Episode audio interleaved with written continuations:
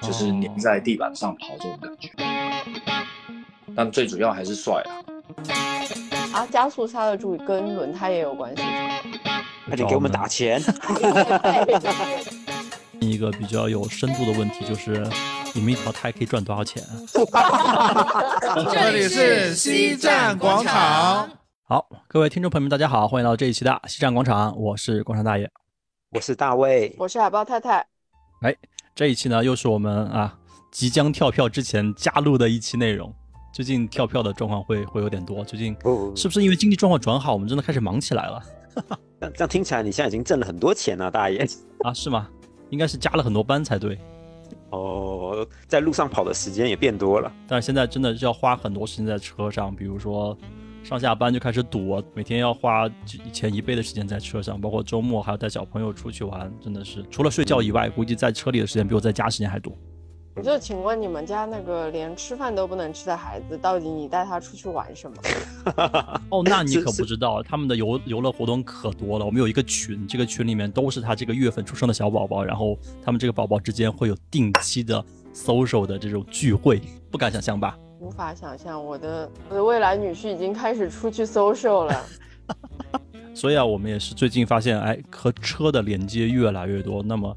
之前我们聊过什么电动车啊，聊过什么这个是主机厂啊，什么都聊过。但今天我们觉得这个细分领域是我们用车的话一直能接触到，但是反而不太容易会注意到，常常被忽略，但是又很重要的一个部件。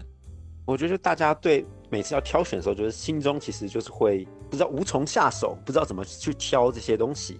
我们可以直接一点吗？好，那就欢迎我们今天的。嘉宾欢迎，大家好，我是唐老大。大家好，我是大壮。为什么这两位嘉宾的这个口音，就一听就知道是从我们祖国的西北方来的？没有，大壮、唐老大，你们可以啊，再稍微介绍一下自己。反正大家一看到名字就知道，我们这一期一定是和车有关，进入了速度激情的这个氛围里面。开玩笑，我们唐老大都请来了。我主要就是像大爷刚刚说的，就是跟车比较相关。那我就是负责去销售轮胎，然后俗称我们就是说车子的鞋子。哎，这个就很形象啊。大壮，大壮，你你干嘛的？我是从事也是跟你一样，差不多是轮胎相关行业。那具体一点呢？轮胎的哪一个部分呢？呃，研究。啊，研究对对对哦，所以说轮胎其实比我们想象的要艰深很多，呃，就不是说一个一块简单的什么橡胶它就可以成为一个合格的轮胎，它其实里面还是有很多门道的。我上一次接触到关于轮胎的知识，还是因为我的车被扎了一个钉子。你那时候就换了吗？我没有，我我听了这个维修厂师傅的意见，说补一下就好了，不用去换胎。大家接触轮胎主要就是补补钉嘛，这种对这种。很常会发生的事情，所以补一下真的就能接着用吗？这感觉效能是不是就会减减低很多呀？就以以我这个卖轮胎的立场，我当然是希望你不要补，直接再买一条来。那补一下跟买一个差价有多少？哦，这个我可以回答你。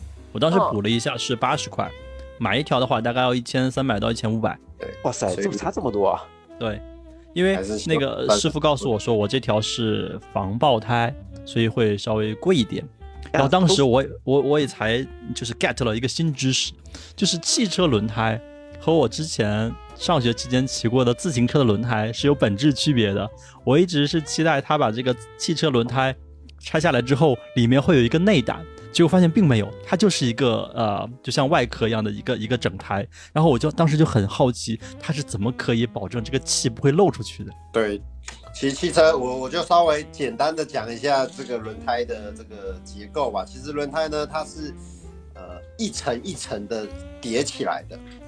哦，那它的生产过程就有点像是我们蒸那个蒸那种包子。他会把每一个材料都准备好，然后一层一层叠起来，到最后会把它丢到一个像蒸笼的地方，嗯，然后我们俗称模具嘛，然后在一定的时间、一定的温度下，呃，蒸个十几分钟，轮胎就出来了。啊，你说的这个蒸是真的要靠加温去蒸，还是说这是一个比喻？真的是要蒸？真它是真的就是一个叫做高温加压，然后我们叫做加柳柳化柳出来。那所以生产轮胎的过程会不会非常不环保啊？就感觉好像会有很多废气产生。那现在 ESG 这么火，那必须要来问一问嘛。对，这个看起来你看比较有涉涉略这种相关的东西，因为因为确实这种传统产业肯定在环境上面会稍微造成一种破坏，然后呃工艺上面会有一些算是污水需要去做处理的，这个是一定。对，所以就是从这个我们说主机厂这边，他会发起这种希望大希望他的所有供应商包含的轮胎是可以在为等于说为这个地球做一点努力嘛，然后尽量能够降低这个环境的破坏。但这样废废弃的轮胎还能有什么用途呢？就是就回收喽。那橡胶的话，高温高温之后，它还可能还是有重新的重置这条轮胎。哦哦，就是说，其实我们的轮胎就是大部分可能就留在地面上了，就摩擦留在地面上了，然后还有一部分它是可以用来回收的。是的，是的。因为我以前就在想，就是因为我们前几期也邀请到嘉宾是主机厂的嘛，然后也说到他们现在开始内卷的很严重，然后我就在想，不管你主机厂再怎么卷。轮胎的销量是恒定的啊，所以轮胎厂是不是是不是很希望看到这样的这样的车企之间的竞争，然后让把这市场做大，然后我们就可以卖出更多的轮胎。对啊，对啊，就只要只要车子还不在天上飞，我觉得我应该都还是有饭吃。对啊，就包括那种竟然会浮在水上哎。对啊，我看到这的轮胎怎么做的？哦，我我后来我也是看到了这个东西，我也去看了一下，但是。呃，这个东西好像跟轮胎就是关系不会太大。它主要是怎么做它的防水密闭啊什么的，是吧？那是另外一套科技。主要是第一个它会防水，然后第二个它把它做到车子浮在水面上，第三个它有底盘的话，它好像是有一些排气加轮，就轮胎其实它还是正常在转的，然后可能在这个花纹上面做一些调整。哎，就正好这个说到这个花纹这一块。就是呃，其实我我有观察到，就是不同的车它所配的花纹会有很大的差异，尤其是我们在做这种家用车和有时候这种呃卡车、机卡，它们的花纹啊，从它的这个造型到它的这个深浅都会有很大的不同。这个方面是非常有讲究的吗？啊，就以前我还听过一个说法，说汽车的那个排水线，说一般的车都是三条，然后呃。某马牌轮胎，它有四条排水线，所以它的排水效率什么就是比就是比其他轮胎更高，所以它就卖的更贵。我也想问，这是真的还是假的？就这个到底是噱头，还是它真的有那么厉害？呃，如果说是以轮胎这个花纹的排水线来讲，当然它的钩数钩的数量越多，当然它的排水效果可能肯定是会比较好的。嗯，这这是肯定的。如果说你以三个排水线跟四个排水线来。比对的话，那肯定四个排水线的效能更好，排水效能肯定会更好的。但是就是说，它每个轮胎的这个花纹都是，呃，看个人使用的那个路面情况。大部分，比如说有些人他市区通勤，有些人高速跑的比较多，那有些人在的环境是天气一年四季都很冷，或是一年四季都很热，那这个匹配的这种轮胎。呃，也都会不同，但是像国内就是，比如说有有北边那么冷的，也有南边这么热的，那这样的话是针针对不同的车型会有配不同的轮胎吗？应该都是一个车型就配一款轮胎吧？基本上车型，呃，一个车型配一个轮胎没错，但是主要是说像刚刚所说的，就是比如说在北方的话，这种天气比较寒冷一点的，然后或者是它常年会就是在冬天的时候会积雪积的比较厚。那它就可能会有专专属在雪地用的胎。那如果说像在南方的话，它基本上用一种呃那种通用的四季胎。就他们这个胎有没有什么特点？比如雪地胎，它它它它是更纹路更深，还是说它的橡胶更软？它有什么特质吗？有的有的，它的有那个花纹的话，上面会有很多比较密、比较细小的那种刻线。我们就像我们穿着钉鞋一样的感觉，呃，对，它也有有些是会打钉，那有些是会有那个很细很密的那种细线，我们叫 Cyper 的话，就是排水效果会比较好。哦，那刚刚有提到就有雪胎，然后还有大爷也有讲他自己的是防爆胎。那我看 F1 赛车还有雨天专用的胎，还有那种玩赛车会用的什么光头胎。就一般来说会就是轮胎有分哪些种类啊？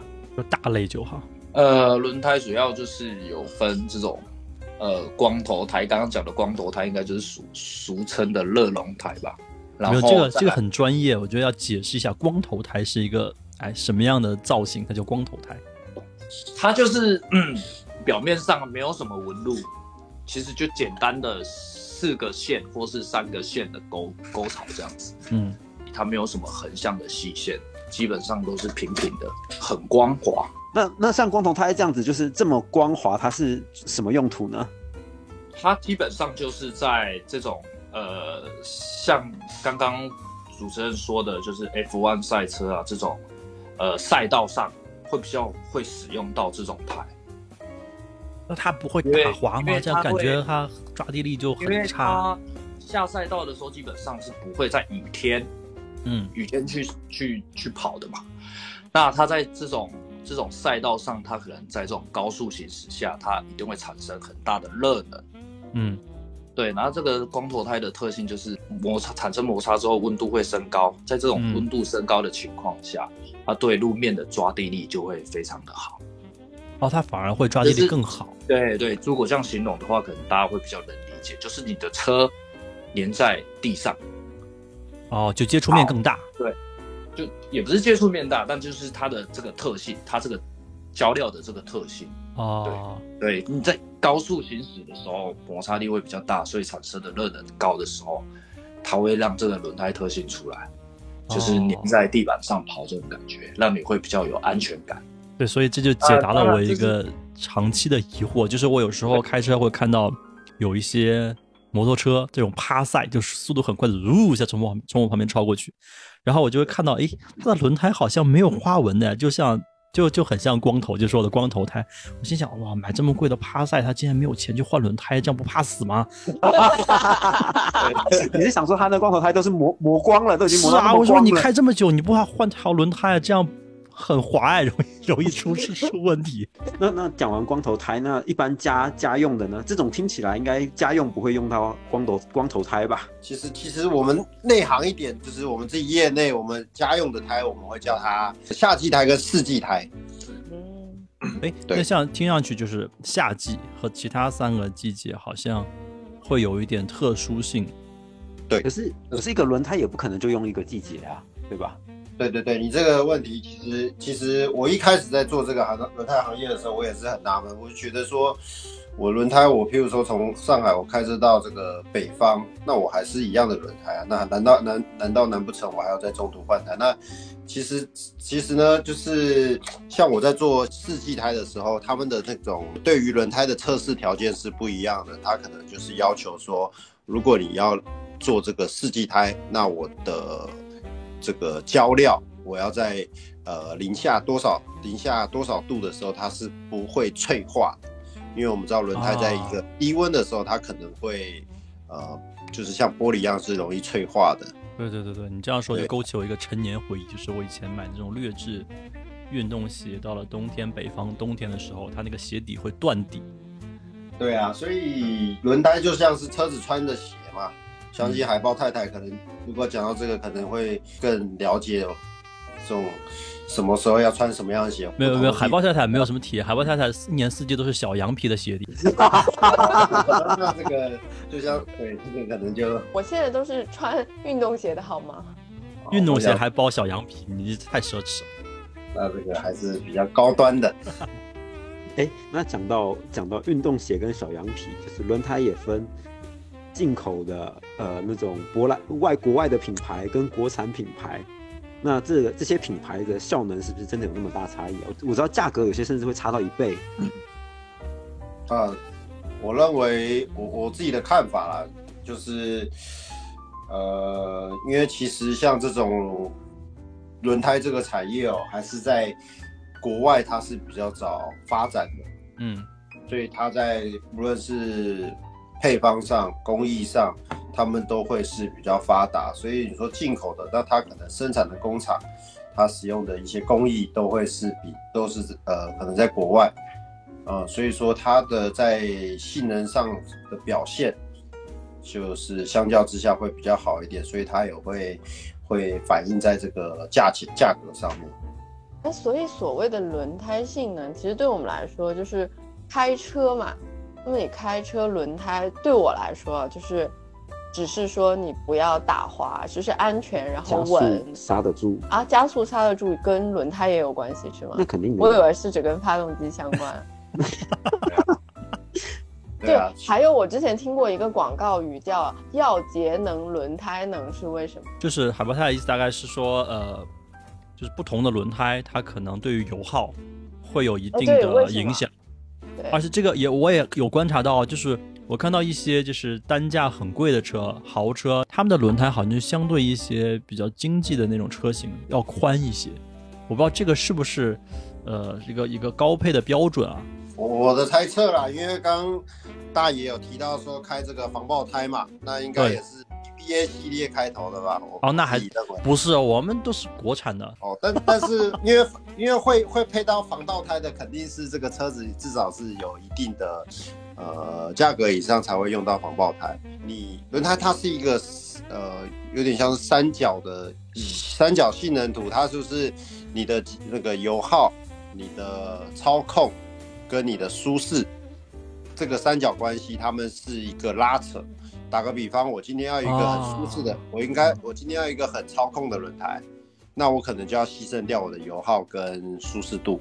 嗯，呃，那你不可能说我，呃，我油耗要最好，我舒适度要好，我又不能牺牲掉我的舒适。呃，这个这个，除非一些大品牌，他们可以将这个三角形做的比较大，嗯，面积做的比较大，但是这个东西是一个。叫什么？是一个，这是一个零和的东西。对，对，对，对。啊，那一般来说，在在国内的整车厂，他们会比较看重哪个哪个因素啊？或者是不同的价位段的车，他们在配轮胎的时候有没有侧重？哦，这个这个这个问题，其实我觉得挺专业的，因为这个确实是现在很多就是车厂他们都会有做一些不一样的调整。那首先就是因为国家有要求说这个，就是刚刚一开始提到的环保这一块，所以他希望大家在油耗上面一定要有一定的这个水准，然后这个门槛在，嗯，对，这个门槛现在是越来越高，这个是第一个第一关。然后讲到说你那你要舒适呢，还是要操控？那这个可以回，这个可以可能先考虑到，呃，日系车或德系车他们。呃，他们的 DNA，像譬如说宝马，它就说它它就肯定是说我要一个很操控的轮胎。那日系它可能就走的比较偏是舒适度为主。嗯，对。那那有一个很有趣的点就是现在现在新能源车也越来越蓬勃发展嘛。那新能源车大家可能都会觉得说这个车在车内就会很安静。对，所以。现在一个走向就是我轮胎呢，我要很静音，就是我的舒适度好，然后我也要静音，所以这是一个一个一个趋势，这样子就是在前面几个条件之下，我现在轮胎又想要又想要呃有有这个节能，然后我又要静音，最好你操控也可以保持一点，嗯，对，就是这个三角形会一直在给我们一些挑战。但这个节能和操控我能理解，那这个舒适除了静音之外，还有别的什么属性吗？其实这个东西真的很主观，就是它就是会有，就是譬如说我们在做一条轮胎出来的时候，做做一套轮胎出来的时候，会有专人，就是工程师，他会在这个这台车上，然后配上我们的轮胎去体验，然后他觉得。哎，你这个轮胎有达到它的这个舒适标准，那你就合格了。嗯，所以这个是非常非常非常主观的东西，所以就是看个人吧。这很有可能还要看你整个车的性能，然后搭配在一起是不是一个最佳状态。对，因为可能轮胎只是其中一个零部件嘛，它还有避震器，还有什么？对对对对，这个车呃什么椅子、车车车椅、车垫这些东等等的哈。那我想再了解一下，就比如说 我们现在都会讲说，国货新品牌的车都会堆料堆的比较好，所以是不是现在这些新势力他们用的轮胎，就是也是以前可能进口才会用到的？首先，电动和油车他们的轮胎是是可以。平替的吗？还是电动和会有自己专属的轮胎？呃，电动的话，理论上它是会有自己专属的轮胎的，因为电动它整个呃超驱动的这个模式其实跟燃油是不一样的。电动就是有一种很强的电力输送嘛，然后很强的会有一个很强的爆发力。如果开到电动车，应该会很明显感受到有这种感觉。那当你有很强的爆发力的时候，对于轮胎你那个起步的这个扭力会比较大，所以你轮相较于这种油车是这种有点线性加速的这种呃扭力会有比较大的差别，所以在这个刚性结构上面，轮胎就会做一些区呃会有不一样的这种设计方式这样子。通常买车的时候，有些车比如说。比较顶配，它就会从十六寸变成十七寸胎，那这种是是有什么差异啊？爽度就是 就是视觉而已吗？呃，视觉上你肯定大，就是主要是要看轮胎的那个扁平比，就是它的宽度跟它的高度的那个比例啊。对，这个是很直观，有的胎就真的很厚，有的胎就很薄。我就在想，那种很薄的胎，呃。更多在一些高端车，我看到嘛，我在想这些很薄的胎开在路上会不会很颠簸，而且又不静音？呃，当然舒适度肯定是不会像那种比较厚一点的胎那么好啦。但是你说操控性能，那肯定是不能比的。操控性能这种薄的胎，它贵有贵的道理嘛，对吧？哦，所以它的操控性反而更好。好的胎贵有贵的道理啊，要命了！我一直以为。越大越厚越高标越好。我一直以为这种 薄胎是因为纯粹好看，所以做出来的。主要是跟它的那个生产的工艺，呃，也是有关系啦。因为毕竟这个成本也会稍微比较高一点嘛，所以它的定价啊，这个这种，呃，胎面又宽，然后又比较薄的胎这样子的话，就是它的生产工艺上肯定是会比较困难一点，然后这个成本相对的就会比较高一点，所以。定价也会稍微比较高一点，这样子，但最主要还是帅啊，嗯，对，所以为了帅，宁愿去改变工艺，提高价格，但是总是有人买单的，呃，那肯定会有的，就就像我个人来说，我是一个 SUV 或者是越野车的粉丝，所以我从前年开始就会关注一款国产车，叫坦克三百。然后它是一个对非常适合改装的车型，我就看到有些人会把它的那个轮胎会换的非常的宽，应该是说会换的蛮大块的那种粗对，它甚它甚至会超出整个车的车身宽度的那种。对，它那种胎就是可能是配的就是那种俗称的越野胎。对，越野胎。呃，对，因为基本上你像这种如果有在越野的话，它基本上它的路面的状况是非常糟糕的。嗯，基本上都是石头路啊，那种小碎石路面比较多。那你像，因为我们一般在用的都是这种有铺好的路面，当然是就是跟那种石头路那种碎石路面是不能比的。所以它的轮胎的那个轮胎的那种花纹样式，相对的也会差异蛮大的，因为他们适用的地方完全是不一样的。就像一双登山鞋，对，就是说你不会穿跑步鞋或帆布鞋去登山。嗯，对。哦，讲到越野车，我还想到，就越野车后面都会挂一个备备胎，就它的备胎是真的是是为了好看挂的，还是说真的是能用的？我觉得还有一个更可怕的就是，就可能是因为我不懂啊，就是有的车的备胎它是一个非全尺寸胎，也就是说这个备胎和其他几个轮胎尺寸是不一样的。我就在想，那它换上去这个车不就是斜了吗？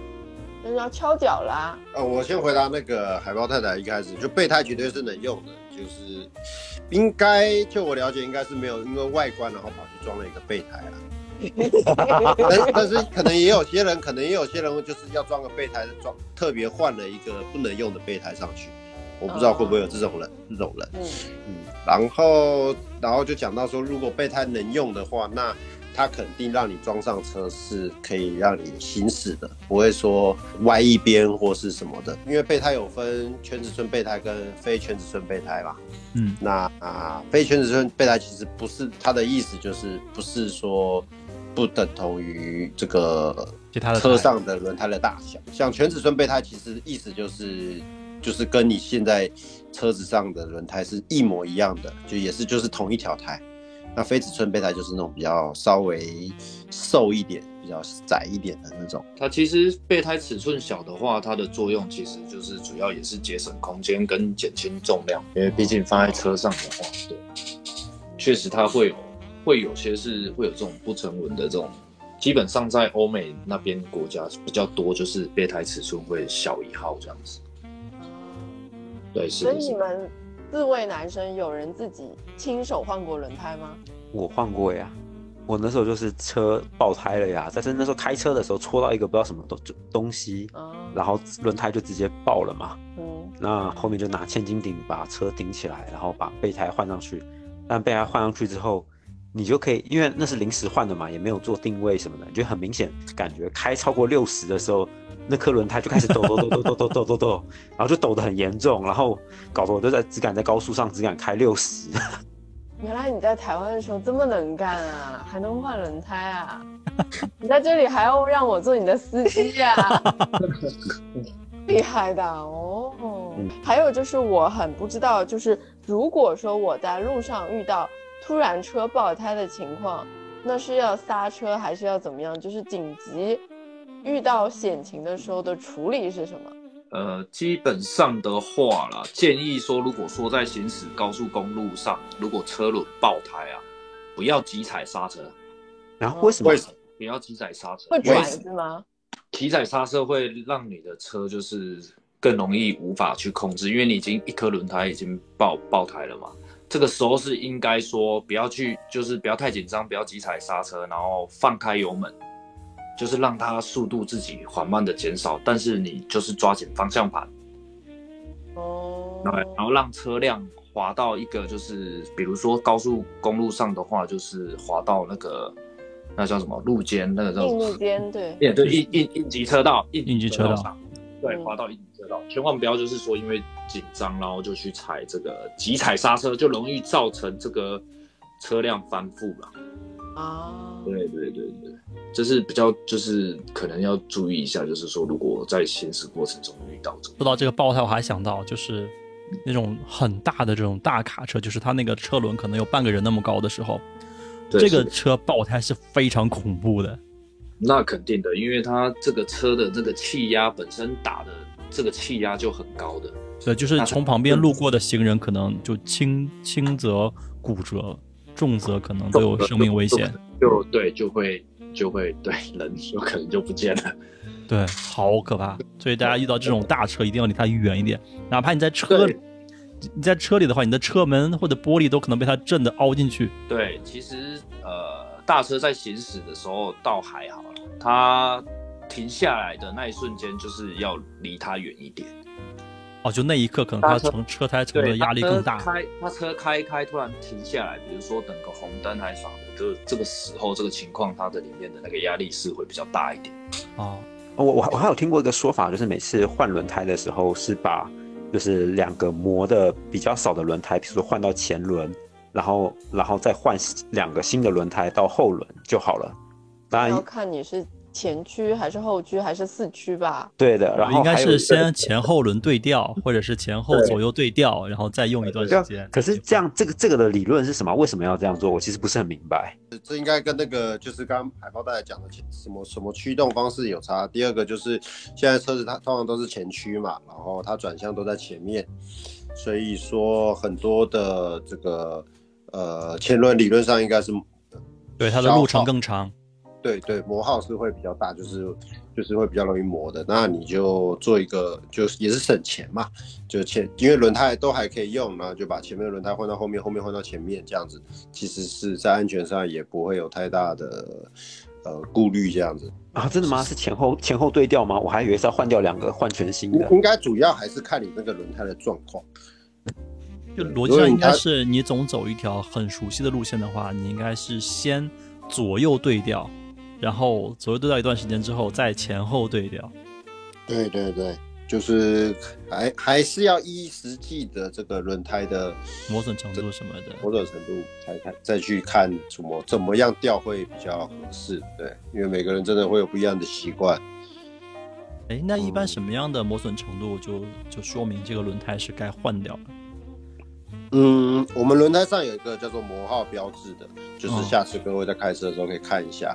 然后它是有点像是三角形，然后它会呃指着一个就是我们胎面的那个部分。然后当你呃当你的这个就是花纹已经慢慢的消耗掉，它会呃有点有点难形容，但是那个点就会让你知道说你达到这个线。就是该换轮胎了，就是有一个标记会逐渐的变得明显，然后它变得明显就该换了。对，然后顺便提，因为轮胎其实也是有寿命的，嗯，对，可能到五六年，因为轮胎一开始就是轮胎就是橡胶嘛，它可能也会有硬化，也会有老化。那通常我们也建议说，可能五六年的时候，你也可以去做一个替换这样子，但是。我有听说过有那种库存胎，就是可能已经放了，就可能六七年、七八年，但是全新的没下过地的。然后有些厂家在卖这种胎就会特别便宜，然后说它是全新的，只是没下过地。能买吗？那因为可能今天没有在听到我们这个节目的话，就不知道轮胎有这个寿命，他们可能就买了。但今天跟分享大家，就是轮胎其实是有寿命，建议还是不要啦，因为六年五六年左右是一个，呃，通常大家会讲的一个轮胎寿命这样子。哦，所以这种关乎到生命安全的事情，还是不要省这个钱了，命还是要紧的。对的，对的，这个轮胎还是跟安全会有很大的一个关系，所以还是要。呃，勤换胎。哎，那那那讲到讲到换胎，就是呃，除了这台车指定的原厂官方胎之外，如果说我们自己要换胎，有没有推荐？我该怎么选用什么品牌的胎？还是或者说我们市面上看到这么多嗯主流品牌的胎，他们是他们是不是各有各的特点，或者各有各的长处？首先，如如果不缺，就是那种比较好的品牌，就是譬如说米其林啊、马牌这种，他们有有这个价格在，他们的轮胎肯定会表现的比较好，这是真的，真的是这样，因为他们的这个技术就在那里。嗯，但是我觉得，如果有一些想要走一些 CP 值的话，那我会比较建议马吉斯，是我觉得这是呃物超所值吧。就他们会不会就像各大车企一样，比如说宝马，它的操控性好；奔驰它的乘坐舒舒适。就那轮胎里面，像像什么普利司通啊、固特异啊、米其林，他们有没有自己的长处，或者是在哪一方面的轮胎会会会会更有优势？哦，那那就是就是我们在设计轮胎的时候，我们也会依照这个车企为主，就车企喜欢在这台车上，他想要什么样的轮胎，我们就会尽量去设计什么样的轮胎给他。会有这种定制的轮胎吗？对每个车企或甚至一个车型？对，就是就是呃，没有呃，怎么说？就是呃，每台车子它都有自己最合适的轮胎，所以没有好与坏。它就是有自己最合适的轮胎，所以当你在准备换胎的时候，你还是可以在市面上或者是去四 S 店去找你原本的那个原配胎。这就是当就是车企在设计这台车的时候所呃帮它匹配最合适的一个一条胎，这样子就一双鞋吧，就是这这鞋子就是给他的，他定制的这样子。嗯，可是可是有时候，比如说去看二手车啊什么，就会看到有些车上面可能前面米其林，后面马牌，就是就是感觉像一个混大风一样。对啊，那他肯定就是第一个，他因为因为因为其实这个就是，其实我觉得我认为一般人我们在在。车子在开了一段时间之后，可能很多的零件都已经有点老化，或者是没有像新车一样那么的敏锐的。嗯，那其实你光胎光换了一个原本的那种最适配的胎，可能在其他零件上面，那你可能已经失去了它原本那些呃性能表现，所以你可能换了原配的胎，你可能也达不到一开始你买新车的时候那种的感觉。所以有些人就觉得，哎，那我不在乎，反正我就是买一个走一个 CP 值，走一个呃便宜的，嗯，合适的台就呃好好用的台就好。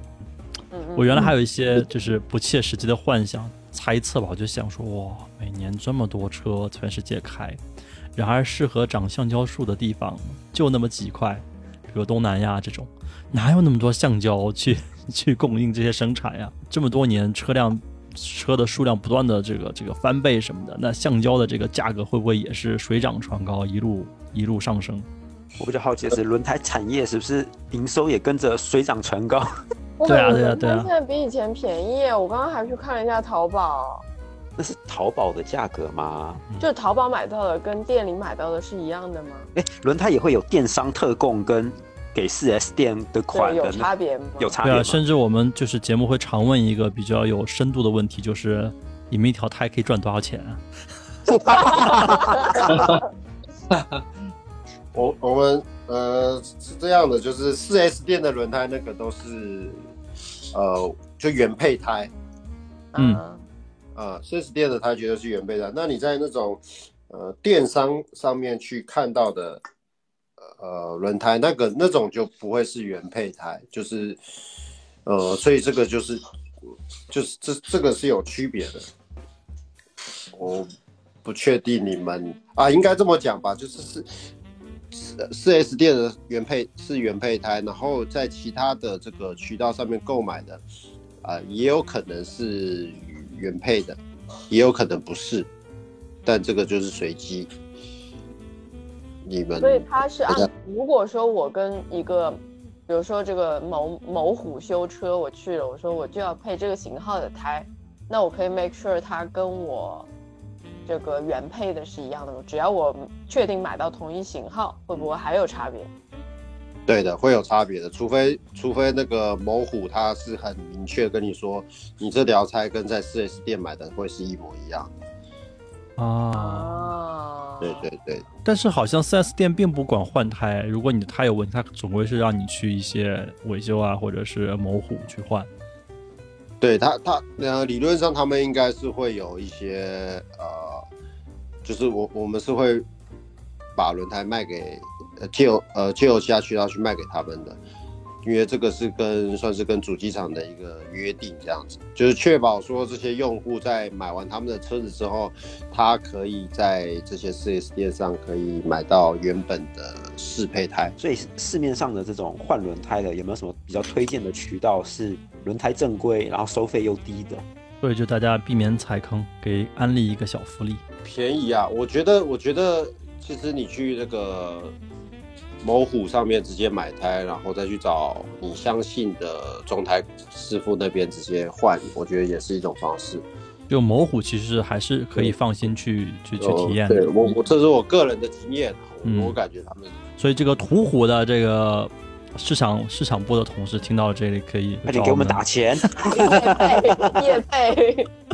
那正好我们今天也也也也也前面聊了蛮多，最后还想问一下，就是。就是现在我们这些主要的轮胎的品牌，或者说整个行业，有没有在说要去攻克一个什么新的技术，就是为未来做储备吧？就有没有在攻克一个什么技术？比如说耐高温也好，这个什么强度也好，有没有一个大家的共识？就未来轮胎是要朝某个方向发展的，我们要一同去努力解决那个问题。嗯，就是那个三角形，不知道大家还记不记得？就是他会希望说让这个三角形越来越大。就是我要舒适，我也要节能，然后你操控也越希望让你越，也不能让我失牺牲掉操控的能力。就即便是现在电动车横空出世，轮胎的要解决的问题还是这个三角形，把它做大。对的，对的，就是这是主要是也是主机厂给这些轮胎厂的一个课题，未来的一个方向，这样子。我我之前在某个品牌好像看过一个概念车，它那个轮胎是像一颗篮球一样啊，它可以直接那个轮胎就在横向滚动，然后就直接横移了。应该是说现在很多轮胎厂，它你说未来的这个轮胎趋势，我们简称说概念轮胎嘛。嗯，是说它这个目前这个这些轮胎的这种呃未来的趋势的这种设计都属于一个概念。那其实现在像刚刚主持人有讲说，哎，有没有一个共同车厂大家都有一个默契啊什么的？呃，之前我看了一些一些案例来说的话，基本上现在好像蛮多轮胎车厂，呃，都希望可以达到说采用那种无空气轮胎的设计。说在未来的话啦，是实心的意思吗？对，就是用这种，它这也不一定是实心，但是就是这种是一个概念，就是说，像刚刚主持人的意思，应该是说，哎，有没有说未来像，呃，电动车现在现在车子都在讲能源能源的问题，那轮胎是不是也是有各大车厂有在往一个同样的方向去进行？嗯。对，那那目前如果说看一些案例来看的话，好像哎各大轮胎厂好像在做这个概念的轮胎，呃，都是使用那种无空气的轮胎这样子。那目前因为这个技术还是还蛮还是蛮那个蛮困难的啦，就是他们是采用对，还是采用一些比较呃特殊的结构啊什么的，然后就是去转换，去取代这个。这个原本我们现在传统这个轮胎的这种，呃，充气的方式，嗯，对，然后它是之前看了一些案例，它是说是可以，就是降低城市的一些二氧化碳啊，然后就一种很概念的轮胎啦，就是都还是一样以这个能源，就是保护这个地球，好像大家都是有在做这个共同的努力。我觉得这个对我来说太概念了，我只在乎这个胎价格怎么样。对，就直白点讲，直白点讲，这种环保的性能感觉就，哎呀，就就不是很很能打动消费者。而且一一讲到这种的话，你又上了价值，又上了科技，就感觉要付更多钱。对啊，这感觉就是就是往我们荷包掏更多钱的手法呀。对对啊，对啊，肯定的。但是因为现在目前好像大家都是那种，因为你免充气。就会有一个很大的优点啊，就是不会爆胎吧？啊，也对，对，因为你没有充气啊，相对的安全系数可能会比较比较好一点。但是相目以目前的技术面来看的话，可能还是比较难难去达到。只是大家就是比较大的那种轮胎厂家都有在往这个方向去做研发跟研究。哎呀，哦，那么今天我们也和大壮和唐老大两位老司机。就是就是聊了一下关于轮胎的一些知识，其实嗯，平常还挺容易忽略这些内容，但是聊下来觉得它里面还是有很多的学问在的，包括今天我印象很深的这个三角舒适、燃油和操控的这个三角，其实还是未来要攻克的一个蛮蛮蛮核心的内容吧。所以嗯，我感觉是听到了说去某虎拿轮胎，然后再去找。熟悉的师傅换，这个是最经济效益的。哎，也对，也对，这个是最最快可以直接拿来用的这个这个 tips。反正对我来说，就是我听了一下科普，然后见，而且我也知道了有些人他是具备换轮胎能力，那我就放心。最好就不要爆胎啦，就多做轮胎的检查和保养，多去换轮胎，多去店里面换轮胎，勤换，这样最安全。谢谢大家，谢谢。衣食父母，对，所以下次被被扎到了，就直接换吧，就别再补了。啊，那我们今天也感谢大壮和唐老大跟我们分享了这么多行业的内容。那也是希望，如果以后这个行业这个这个情况有新的迭代的内容，然后我们再来，我们再聊一次，或者再聊几次都没有问题。对，然后。如果说有要吐槽哪些车车品牌特别小气啊，或者什么也可以记到小本子上，下次一一起吐槽。好，也可以。啊，不然我们今天内容就先到这里，好不好？感谢大家的参与，感谢唐老大，感谢大壮，谢谢谢谢谢谢，谢谢大家，拜拜，拜拜。